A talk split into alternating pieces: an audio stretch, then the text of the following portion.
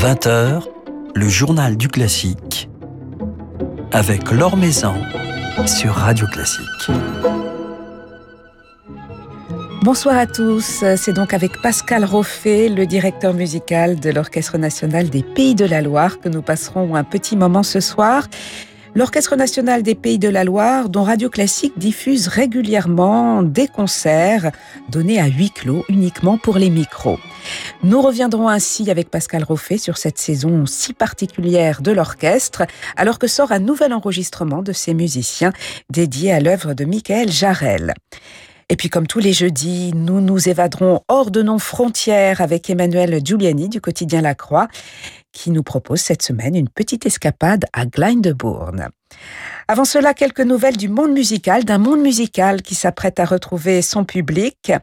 Le Palazzetto Bruzane à Venise a ainsi réouvert ses portes euh, depuis la fin du mois d'avril. S'y tiendra à partir de demain et jusqu'au 13 juillet le festival Bon Baiser de Rome, consacré aux compositeurs de la Villa Médicis euh, du 19e siècle. L'occasion d'entendre des œuvres rares écrites lors du séjour italien de ces compositeurs distingués par le prix de Rome, parmi lesquels Max Dolon, lauréat en 1897, dont des œuvres seront jouées dans la plupart des concerts du festival. Quatre concerts au total avec euh, le pianiste François Dumont, la soprano Olivia Doré en compagnie de la pianiste Marine Toro-Lassalle, le clarinettiste François Lemoine ou encore le trio Amatis mais aussi une conférence animée par Claudio Ambrosini et Alexandre Dradvicki, ainsi qu'une exposition sur le thème du voyage des compositeurs français à Rome. Alors vous trouverez toutes les informations sur le festival sur le site du Palazzetto Bruzane. La Halograin de Toulouse retrouvera son public dès le 23 mai avec un concert de l'Orchestre national du Capitole aux accents de conte des Mille et une nuits, concert qui sera dirigé par Christophe Mangou. Et cela avant d'accueillir les artistes de la prestigieuse saison Les Grands Interprètes, qui s'apprêtent donc à retrouver son public. Quelques rendez-vous à venir. Renaud Capuçon en duo avec David Frey le 25 mai Philippe Jarouski à la tête de son ensemble Artasers le 28, et puis Danil Trifonov qui lui donnera un récital le 15 juin.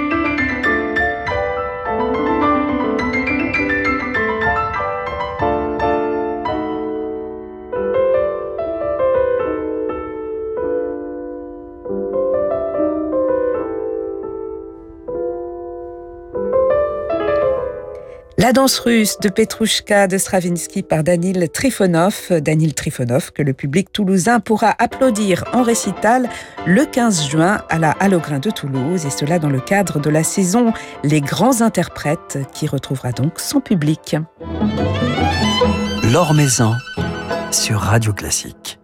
C'est un orchestre que nous avons eu et que nous aurons encore l'occasion de retrouver sur l'antenne dans le cadre de notre série de concerts enregistrés à huis clos à travers la France. L'Orchestre national des Pays de la Loire fait partie de ces grandes phalanges françaises qui ont su se réinventer, maintenir une activité musicale malgré la pandémie. Son directeur musical, Pascal Roffet, est notre invité ce soir. Il nous raconte justement cette saison pas comme les autres de son orchestre il était indispensable que l'activité continue. Je veux dire qu'un orchestre est, est, un objet qui doit fonctionner. C'est-à-dire que les musiciens doivent se rencontrer, on doit travailler ensemble, on doit faire de la musique ensemble le plus possible. Euh, il est vrai que les conditions euh, nous imposent beaucoup de contraintes, d'autant plus que vous n'êtes pas sans savoir que l'ONPL a cette spécificité de ne pas avoir de salle à lui. Nous sommes un orchestre itinérant euh, entre les villes de Nantes, d'Angers et puis toutes les salles de la région. Donc ça nous complique aussi un tout petit peu la donne, évidemment. Mais nous nous sommes je pense en tout cas au mieux possible, adapté à la situation. Tout d'abord en proposant, comme vous l'avez signalé, des concerts pour les micros, parfois pour les caméras aussi, à huis clos, euh, avec la limite qui est euh, la taille de nos plateaux. C'est-à-dire que nous ne pouvons pas aujourd'hui jouer en plein effectif l'orchestre est composé de 97 musiciens, et euh, nous ne pouvons pas euh, aujourd'hui jouer euh, en tout petit. Mais évidemment, nous avons adapté petit à petit, parce que comme la situation évolue au jour le jour presque, nous avons adapté les programmes et changé parfois la programmation pour évidemment pouvoir jouer en effectif réduit, entre 40 et 55 musiciens à peu près, ce que nos salles nous permettent de faire avec la distanciation obligatoire, je dirais. Vous avez donc réussi à maintenir une saison musicale, alors certes avec un rythme moins important que, que prévu. Comment les musiciens ont-ils réussi à garder cette motivation, cet engagement, euh, alors que le public euh, n'est pas présent euh? Ben, C'est pas facile. Je pense que chacun réagit un petit peu en fonction de ce qu'il est, de ce qu'il est comme musicien ou comme tout simplement comme être humain. Je dirais, chacun aborde cette situation comme il le peut. Le, je dirais que les musiciens peuvent se permettre, eux, ont la pratique instrumentale, de toute façon. C'est-à-dire qu'ils gardent le contact avec leur instrument, euh, bien entendu, mais euh, l'esprit de groupe leur manque cruellement. C'est-à-dire jouer ensemble, tout simplement, euh, leur manque, et à moi d'autant plus, évidemment, aussi.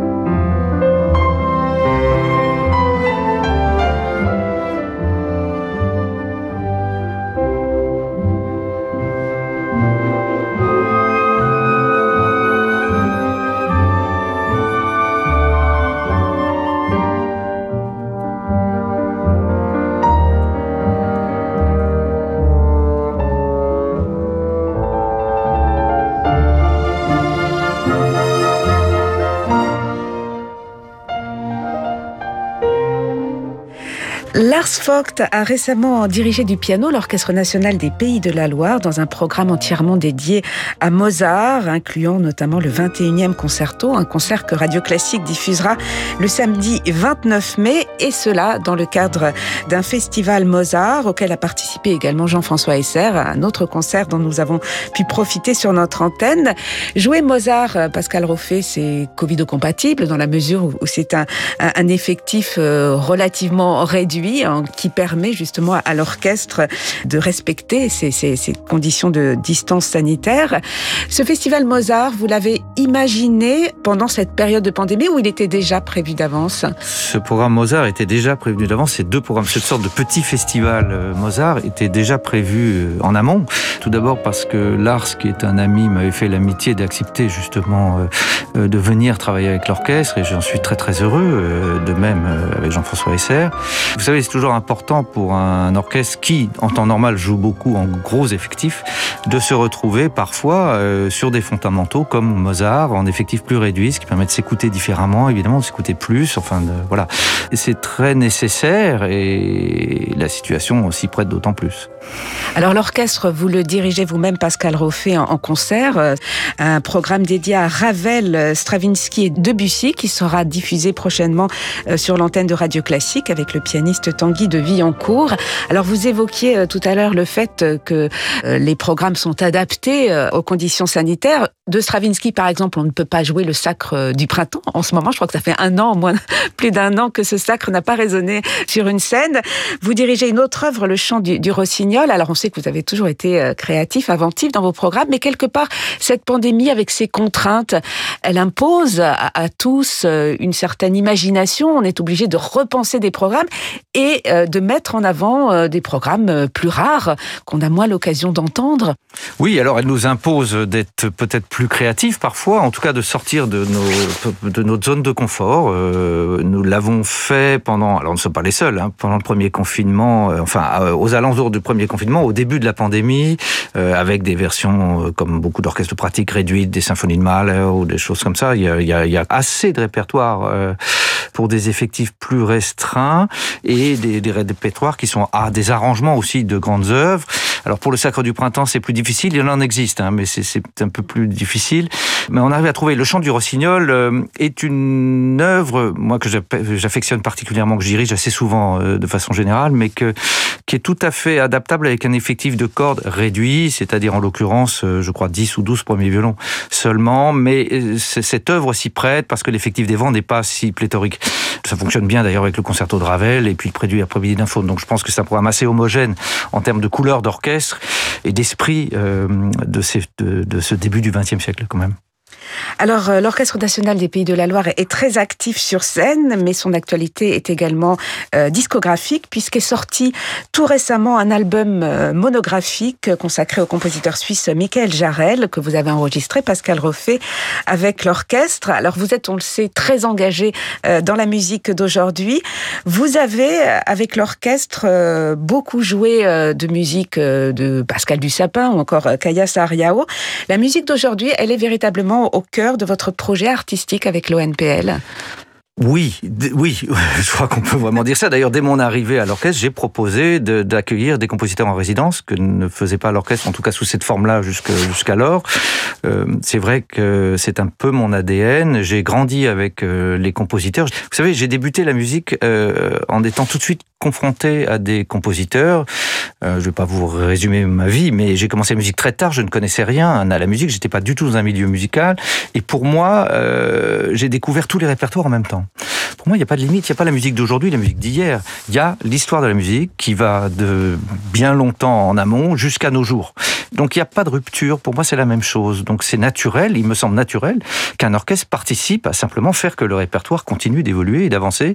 Et par ailleurs, la rencontre avec de, grands compositeurs, parce que je pense que ceux que vous avez nommés, qui ont été en résidence chez nous, sont vraiment des musiciens immenses de par leur créativité, leur générosité, la qualité de leur écriture, la qualité de leur oreille, sont des gens qui proposent euh, beaucoup de choses pour un orchestre. Euh, je pense que leur présence auprès de nous et de notre public a aussi participé à un rayonnement supplémentaire et à, et à une culture supplémentaire pour euh, notre bien commun, je dirais. Et, Michael Jarel est en, résidence au sein de, de l'ONPL. Cet enregistrement est le témoignage justement de, de cette résidence. Les œuvres que vous avez enregistrées, Pascal Roffet, ont été créées à cette occasion Alors, la pièce pour alto et orchestre, tout à fait. Le concerto de violon, je l'ai créé avec Renaud au Japon, en fait. Euh, mais, mais euh, l'ONPL est co-commanditaire de cette pièce-là. Et puis, pour ne rien vous cacher, il y a un deuxième disque en préparation. Euh, donc, j'espère que nous pourrons l'enregistrer l'année prochaine avec une commande d'une pièce d'orchestre que j'ai passée à Michael Jarel pour les 50 ans de l'orchestre qui ont lieu l'année prochaine.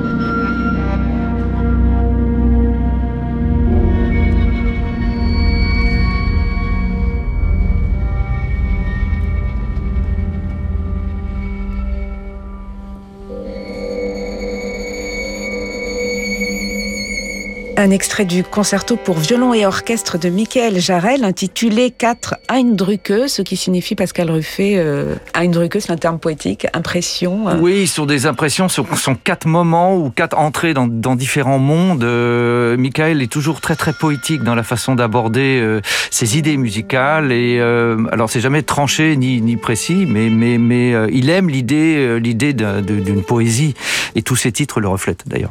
Voilà, donc euh, un concerto, euh, enfin c'est quatre Eindrücke que vous avez enregistré avec l'Orchestre national des Pays de la Loire et Renaud Capuçon dans le cadre de la résidence de Michael Jarel, un compositeur que vous connaissez depuis, euh, depuis des années, dont, dont, vous dirigez la musique depuis des années. Oui, c'est un êtes... vieux compagnonnage, oui. Alors, quels sont les projets, les perspectives à venir euh, pour l'orchestre, l'Orchestre national des Pays de la Loire, qui, la saison prochaine, célébrera un anniversaire important, euh, un chiffre rond, son 50e anniversaire? 50e, oui, 50e anniversaire de l'orchestre. Euh, évidemment, c'est une date importante.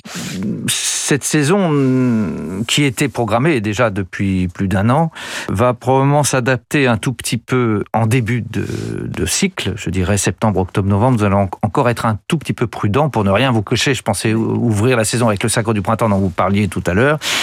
Ça me semble un peu difficile, en tout cas hasardeux, de le programmer euh, dès maintenant. Par contre, nous essaierons de, le programmer plus tard dans la saison. Euh, voilà. Donc, pour l'instant, je peux rien vous dévoiler parce que tout est encore en mutation complète, mais il y aura, euh, je l'espère, beaucoup de temps fort et notamment un, temps très fort à la fin de la saison.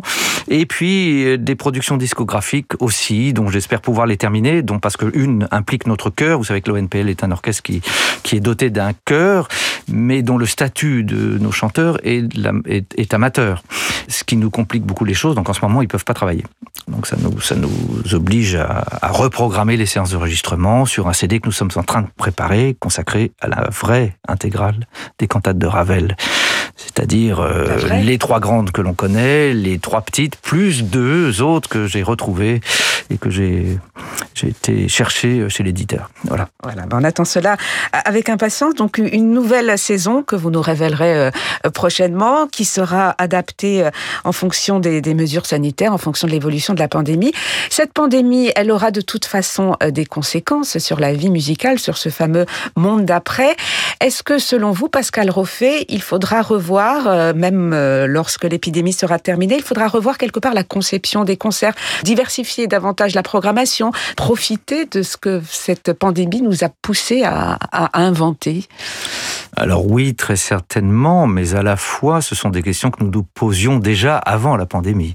Je pense que tous les orchestres, en tout cas euh, beaucoup d'orchestres, s'interrogent sur le, on le sait bien, sur le, le format du concert, le, le, le rythme, ou je dirais même la, l'attitude sociologique de ce qu'est un concert aujourd'hui. Nous sommes tous à la recherche d'un équilibre et d'un, à la fois d'un changement et à la fois euh, de répondre à la demande d'un public, parce que, comme je vous l'ai dit, nous avons un public important, très fidèle, qui attend aussi euh, de l'orchestre beaucoup de choses. Alors après, euh, la pandémie, je pense, nous a plus forcé à réfléchir à l'intérieur de nous-mêmes.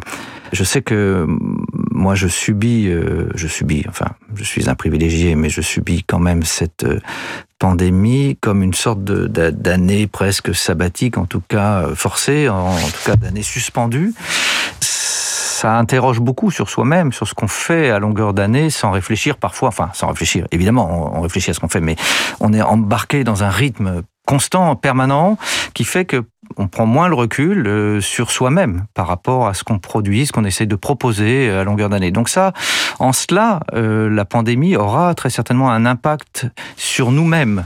C'est la même chose d'ailleurs pour les musiciens de l'orchestre, je pense. Chacun s'interroge plus ou moins consciemment sur ce qu'il est, ce qu'il fait, pourquoi on fait ça, comment on le fait et ce qu'on a envie de proposer et comment le plus profond de soi-même s'exprime, continue à s'exprimer après toute cette réflexion qu'on a eue sur nous-mêmes.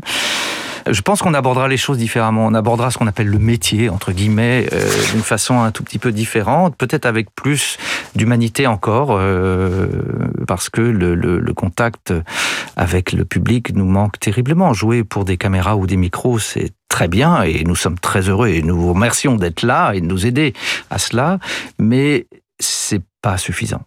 Les retrouvailles avec le public seront d'autant plus émouvantes. D'ici là, on retrouve l'Orchestre national des Pays de la Loire samedi 29 mai sur Radio Classique dans un programme Mozart avec Lars Vogt au piano et à la tête de l'orchestre. Et puis euh, prochainement, sous votre direction, Pascal Roffet, la musique de Ravel et celle de Stravinsky avec également Tanguy de Villancourt, toujours euh, sur Radio Classique, qui euh, diffuse régulièrement et on s'en réjouit les concerts de l'Orchestre national des Pays de la Loire. Merci infiniment d'avoir passé un, un moment avec nous. Merci à vous.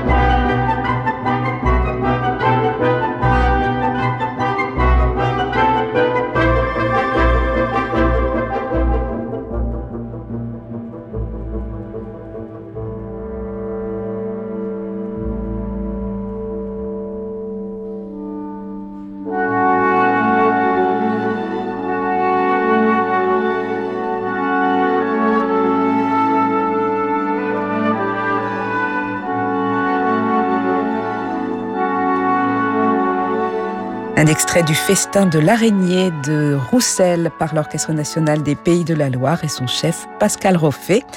L'Orchestre national des Pays de la Loire que nous retrouverons en concert sur Radio Classique le 29 mai dans un programme Mozart avec le pianiste et chef Lars Vogt et puis le 19 juin sous la direction de Pascal Roffet et en compagnie du pianiste Tanguy de Villancourt dans le chant du Rossignol de Stravinsky et dans le concerto en sol de Ravel. Le coup de cœur de la croix avec Emmanuel Giuliani. Bonsoir Emmanuel. Bonsoir Laure. Alors ce soir on prépare notre panier de pique-nique puisque vous nous emmenez à Glyndebourne. Exactement, Glyndebourne qui résume à sa façon tout ce qui nous a tant manqué et que nous allons peu à peu retrouver avec bonheur. La musique en live, en direct, sous sa forme la plus totale avec grâce à l'opéra la magie des voix bien sûr mais aussi celle de l'orchestre et de ses instruments et puis bien sûr le théâtre en action.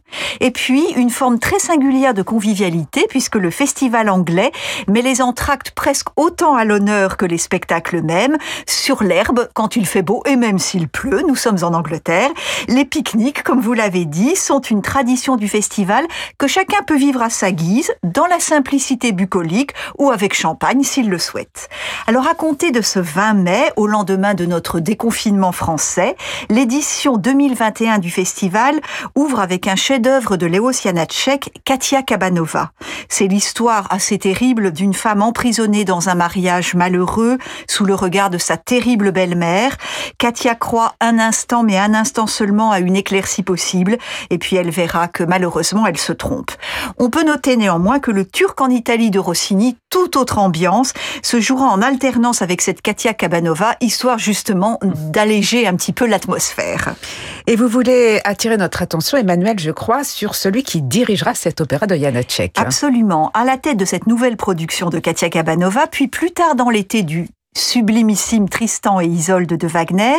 C'est le directeur musical du festival de Glyndebourne depuis 2014 qui sera aux manettes, Robin Ticciati. Voici un chef tout à fait intéressant et vraiment inspiré que nous n'avons que rarement l'occasion d'entendre en France, un argument peut-être supplémentaire pour aller à Glyndebourne. Il est né en 1983, il est petit-fils de compositeur et violoncelliste et il a d'abord lui-même étudié le violon, le piano, la percussion avant l'adolescence de se tourner vers la direction d'orchestre. Alors Colin Davis, Simon Rattle remarquent très vite ses dons et ses talents et ce jeune homme plein de projets fonde son propre orchestre avant d'être nommé au Scottish Chamber Orchestra en 2009 et il restera près de dix ans à la tête de cette formation. Avant cela, alors qu'il avait à peine plus de 20 ans, oui c'était en 2005, il avait remplacé au pied levé Riccardo Muti dans la fosse de la Scala de Milan. Pas mal, prometteur. Alors avec un répertoire vaste de Mozart à Bruckner, de Wagner à Sibelius et donc Janacek, comme on l'évoquait il y a une minute, il fait partie de ces chefs à la battue très dynamique mais jamais agités, poétique et nerveuse à la fois et toujours très soucieuse des équilibres sonores. Alors en concert symphonique, on peut apprécier grâce à lui la manière dont il fait dialoguer tous les pupitres et ressortir des lignes qu'on n'a peut-être pas l'habitude d'entendre euh, généralement. Et puis à l'opéra, il préside aux noces entre le plateau vocal et la fosse d'orchestre avec une belle sérénité, un grand sens des coloris et donc du respect de cette balance entre voix et instrument. Avec Katia Kabanova puis Tristan, le public va pouvoir donc l'entendre au cœur du drame en musique, dans l'expression de la condition humaine comme dans la mystique de l'amour absolu. Et pour être dans une ambiance évocatrice, nous allons l'entendre maintenant dans les premières notes de Mort et Transfiguration de Richard Strauss.